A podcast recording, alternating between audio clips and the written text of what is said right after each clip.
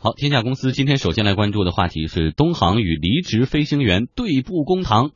飞行员张先生向东方航空公司提出辞呈的这个一年多的时间里，双方就飞行员要交给航空公司多少补偿款这个问题，一直就没有达成一致。东方航空公司认为呢，为了培养张先生成为机长，公司提供了飞行资源，并且呢多次出资培训，因此呢，张先生告上法庭索赔二百一十万的离职补偿金以及四百九十九万元的飞行经历费。而根据上海市长宁区人民法院作出的一审判决，张先生应该改支付离职补偿金二百一十万元。不过呢，航空公司要求张先生支付四百九十九万元的飞行经历费的诉讼请求。被法院依法驳回了。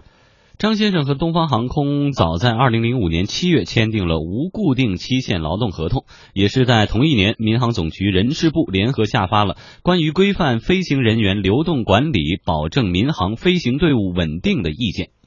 这份意见明确规定，航空公司招用在职飞行人员，在确定具体补偿费用标准的时候呢，原则上以飞行人员初始培养费七十万元为基数，从飞行员参加工作开始，以年均百分之二十递增计算补偿费用，最高计算十年，及最高补偿费用为二百一十万元。劳动法专业律师杨宝全表示，普通劳动者正常离职，原则上并不需要向单位提供补偿，但是飞行员这个职业确实比较特殊。飞行员呢，因为他确实算一类比较特殊的群体，几乎所有的法院都引用到了二零零五年民航总局的这个文件的，提到了如果员工离职啊，七十到二百一十万的一个这么一个费用。对于航空公司提到的四百九十九万元的飞行经历费，杨宝全律师表示，法律上确实没有依据。首先，从劳动合同法上，包括刚才我们提到的民航总局的文件上的，都没有这样一项费用。他说的是为了飞行员啊这个成长，包括培训，提供了一些条件，它本身就是单位的一个法定义务。同时呢，也是员工要想工作，给单位提供这种劳动合同呢，它必要的一个劳动条件。嗯，我们从舆情和语法两个角度来说哈，先来说舆情。站在飞行员的角度而言呢，都说我挣得多，但是我这戴的是金手铐啊。你们这个干的工作想跳槽就跳槽，我这麻烦了。然后不管是我干的爽不爽，我是不是有其他的航空公司、民营航空更给更高高的薪酬，我想去去不了，很麻烦。而对于航空公司而言，我确实花了巨资培养你，然后给你众多的练习的时间。然后，而且我的公司又很缺人，你这一走，我的很多航线受影响，我的营收就下降，所以各有道理。对，说白了还是一个供需的矛盾的问题，就是什么呢？这个市场它是一个严重的供需失衡的这样一种市场，就是需求端需求很大啊。前是我记得之前呢我们讨论过，现在这个航空的快递都出来了，那么航空快递出来之后，对飞行员也有现这种需求。那么飞行员这个需求很大，但是供给呢是又是相对有限的，就是一个。有限的供给和一个无限的这样一个呃需求，这两端产生一种冲突和矛盾。刚才我们谈到飞行员，飞行员呢确实是个金领啊，我们俗称是用黄金堆起来这样一种职业。因为我我父亲是在是在军队是在空军，我知道这个培养一个飞行员，不管是军队的飞行员还是民航的飞行员，那是非常非常不容易的一个事情，而且成本也非常高。但是呢，这个飞行员拿的这个收入是不低的，就这个群体。他的经济层面是自由的，但是身体层面是不自由的。所谓身体层面不自由，说你不能随意的离职。如果你离一旦离职的话，你的门槛，你和和你的代价就非常之高。我们常讲劳动合同法，其实劳动合同法可能对所有的员工、所有的用用人用人的个体都适用，但是对于飞行员这个群体就不适用。嗯，因为按照我们劳动合同法的话就很简单，对吧？可以来去自由。没有任何的这种限制，但是我们看这样一个案件，为什么这个产生这么多这种纠纷？包括之前还有几还有一个飞行员，他要离职的话，已经一审胜诉了，二审也胜诉了，但是人家的那个航空公司就是拒绝执行这样一种判决啊，最后没有办法，这个飞行员天天在这个总部的楼下。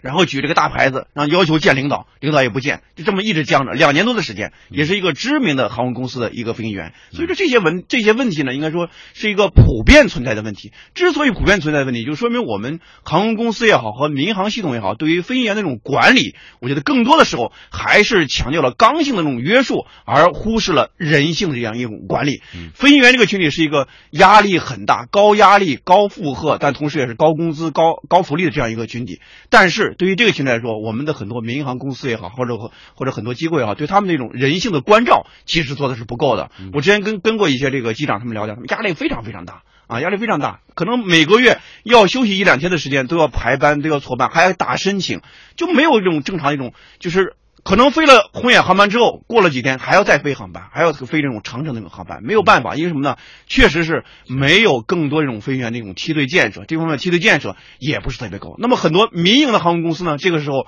就对他们来说呢，许以高薪啊，一方面许以高薪，同时呢又给予很哎钱多活少哎对，还给予很多优厚这种待遇。刚才我们说到舆情方面，确实因为供需的失衡导致的，而语法方面。这东西离职有没有明确的规定？你就该赔多少钱，赔完就完了，为什么要打官司呢？还有就是，他到底是对于航空公司的补偿款，还是飞行经历费？难道这么多年这么多起离职就没有一个明确的说法吗？呃，现在我们看，就是对于呃这个案件来说，航空公司因为是一审败诉了嘛，没有支持他这样这样一个诉请。那么他有没有上诉可能性？我觉得上诉可能性比较大，但是呢，他胜诉的可能性比较小。为什么呢？就这样一个飞航行呃飞行经历费的话，在于法无据啊。之前其实有航空公司有过这样一种诉请，基本上都是一种败诉一种结果。我们的法律里面有一个什么以以以更多的时候还以判例为准的。这样一个判例的话，其实它。因为它的额度也非常之高，而且民航系统的话也有相关这种规定和规范。二百一十万其实是以相当于是一个上限，这个数字不是说跳槽的这个飞行员来承担，而是他的下家就换那个新的东家来承担这样一种额度。那么对于航空公司来说，我觉得通过这样一些事件的话，频繁的发生飞行员。跳槽流动这样一种事件，我觉得对于航空公司来说，需要做更多的反省。我们在管理飞行员的时候，更多的时候不应该是管理飞行员，而是应该采取更加柔性化和人性化的方式来维护这个群体的更多的一种权益。他们经常内部圈里面就流行一句话，他说：“表面上看我们很风光，但其实我们没有更多的尊严啊。”这是一个机长给我说的一句话，这句话说的很重，但也是一个普遍的一种事实。所以现在其实各方的声音都在呼吁说，快速的建立相关的飞行员法，可能应该把这个提上日程。而且我们的内民航内部的这种管理办法，因为它时间非常长，大概十多年的时间了，没有更多这种修订。因为按照我们地方的民航的法规里面规范的话，有三条啊，核心的意思就是什么呢？一定是你和呃这个呃原航空公司达成一致。同时呢，和你的新东家达成一协商之后，来履行这种约定好赔偿额度之后，第三条是什么呢？就是在没有形成诉讼和仲裁之前，其实这三条就和我们的劳动合同法是完全相悖的啊，完全相抵触的。很多这样的话就把很多，包括还有个上限，就是一家航空公司里面它的流流动率不能高于百分之一，就是一百个机长里面其实也没有那么多啊，百分之一的话，就是如果这个航空公司今年达到这个额度了，那么你即使你的。诉讼赢了啊，即使胜诉了，也不允许你流动，你只能等，你只能等，而且是无限期的，没有时间表的，这样去延长去等待。嗯，确实，因为供给的不足，让飞行员的流动联想到很多艺人的跨公司。你像陈楚生跟原来的老东家也是闹不，你就赔偿啊，我赔偿你个培养你个艺人不容易，你现在想跳槽去更好的地方，那你得赔偿，包括球员大牌球员的转会。工资已经不是问题，但是你转会的转会费这些赔偿反倒会让人很。所以我们来看看这个飞行员想辞职时候遭到航空公司天价索赔这样的案子哈，并不少见。比如说，二零零五年三月的时候，厦航飞行员罗家宽因为辞职将厦航告上法庭，要求呢厦门航空赔偿各种费用三百零七万余元。厦航提出反诉，要他赔偿三百二十三万元。厦门市劳动争议仲裁委员会作出裁定，罗家宽向厦航支付赔偿费。合计一百二十万余元，最终双方达成和解。我们再举个例子，原国航机长赵红，二零一零年十月二十六号申请辞职，遭到公司拒绝，后向法院起诉。赵红说，为了解除合同，他同意放弃追索几年的经济损失，但是国航方面要求赵红支付三百万元的培训费。最终，这个案件呢打到了最高法，成为最高法受理的首起劳动争议案。双方最终达成协议，解除劳动关系。据了解，赵红是国内首位没有支付费用得以获得自由身的机长。一方面呢，离职飞行员面临着跳槽难；而另一方面，航空公司呢也有他们的苦衷。某航空公司相关负责人杨先生说：“培养一个飞行员真的不容易，培养一个飞行员投入是非常大的。”你要是从学校招毕业生，一个学生就是七十万的投入。以后的，就比如说你从这个商用驾照，然后到这个航线驾照上，还需要经过一定的培训。然后呢，你每年还有定期的培训，每年都要投入一一定的这个钱。双方的矛盾积累到一定程度，在二零一三年发生了来自多家航空公司的数百名飞行员联名致信中国民航局的事情。飞行员们要求在行业内废止飞行员离职限制，希望进一步放开和扶持民营的培民航的培训业，同时推动飞行员的自由流动。中国航空法律服务中心首席专家张启怀说，自己并不太赞成联名写信的方式，但这背后却是反映了很多飞行员都面临着权益维护的问题。多年来呢，张启怀一直呼吁制定飞行员法。其实早在两千零八年，我就通过两会让那个政协常委黄河递交过一份呢关于呢中国制定飞行员法的有关建议。这个立法建议的本意呢，主要是考虑到。海员啊，船员啊，呃，他们自己的专业法律，飞行人员呢，比船员、海员啊也一样特别。两千零五年出台的这个文件啊，既不适合它的现在适用的范围，也不适用现在的对象，更不适用现在的标准，远远滞后了。现在已经十几年过去了，法律上的缺失和行业上的缺位，使呢我们现在的民航飞行员的辞职和劳动争议越演越烈，矛盾越突出。为了规范飞行员的有序流动，三十八家航空运输企业飞行员代表以及相关行业协会在二零一四年签署了《航空飞行的飞行员有序流动的公约》。据了解，这也是我国第一次为飞行员流动制定行业自治性的公约。不过，在某航空公司飞行员赵先生看来，一些航空公司并没有按照公约的要求去做，导致与飞行员的诉讼还是不断出现。说的意思就是说，你飞行员提出离职，你就不用停飞了，打个报告，然后流动报告，你就边飞边等，边排队，大概在两年左右，你就可以出去了。但是现在航空公司就过分利用这种规则，然后呢，听说已经拖到有四年五年的。好，上刚才呢，我们说到了各有冤屈，飞行员和航空公司那就得有个说理的地儿。但是这个说理的地儿，到底是一个协会起草的自律性的公约，还是应该是一部人大通过的一法规？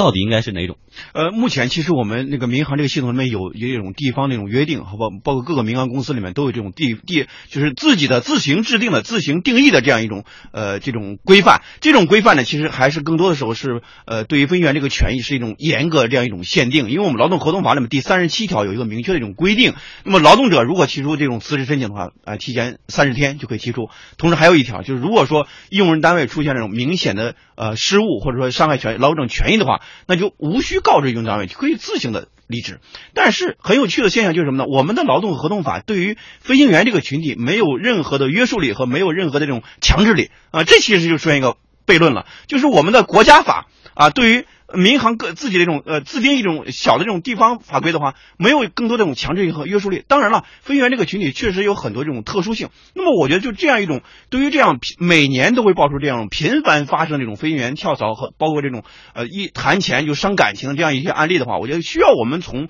很多方面进行一种规范。第一个规范就是我们能不能引入第三方仲裁这种方式啊？航空公司是一方，那么有没有一个劳动仲裁这个机构，对于这样一些问题这种频繁的发生进行一些仲裁，进行。一些居于第三方的居间的这样一种仲裁和调停，如果调停不成的话，我们再诉讼或者采取其他一种方式。目前的话，我觉得更多的民航公司，第二就是适当的和适度的修订民航系统内部沿袭已久的一些自定义的所谓的规范，所谓的一些规定。这些规定更多的时候是严是一种呃附加在附加在飞行员这个群体身上是一种。呃，可以说是一种不平等的条约啊，不平等的一些条款，这些条款已经存在了十多年，但是没有任何一种修订，没有任何这种升级。第三，就像刚才那个专家专家说的，能不能有没有可能性，我们在法国家法规这个层面设立一个飞行员法？我觉得这还是有很多这种可能性的。第四，我觉得对于航空公司来说，确实是很非常大的一个警醒，更多的时候还是要做好什么呢？做好的是。不是飞行员的入职的管理，我们更多时候对于飞行员这个群体，更多时候关注的还是入职的管理啊。我把你请进来，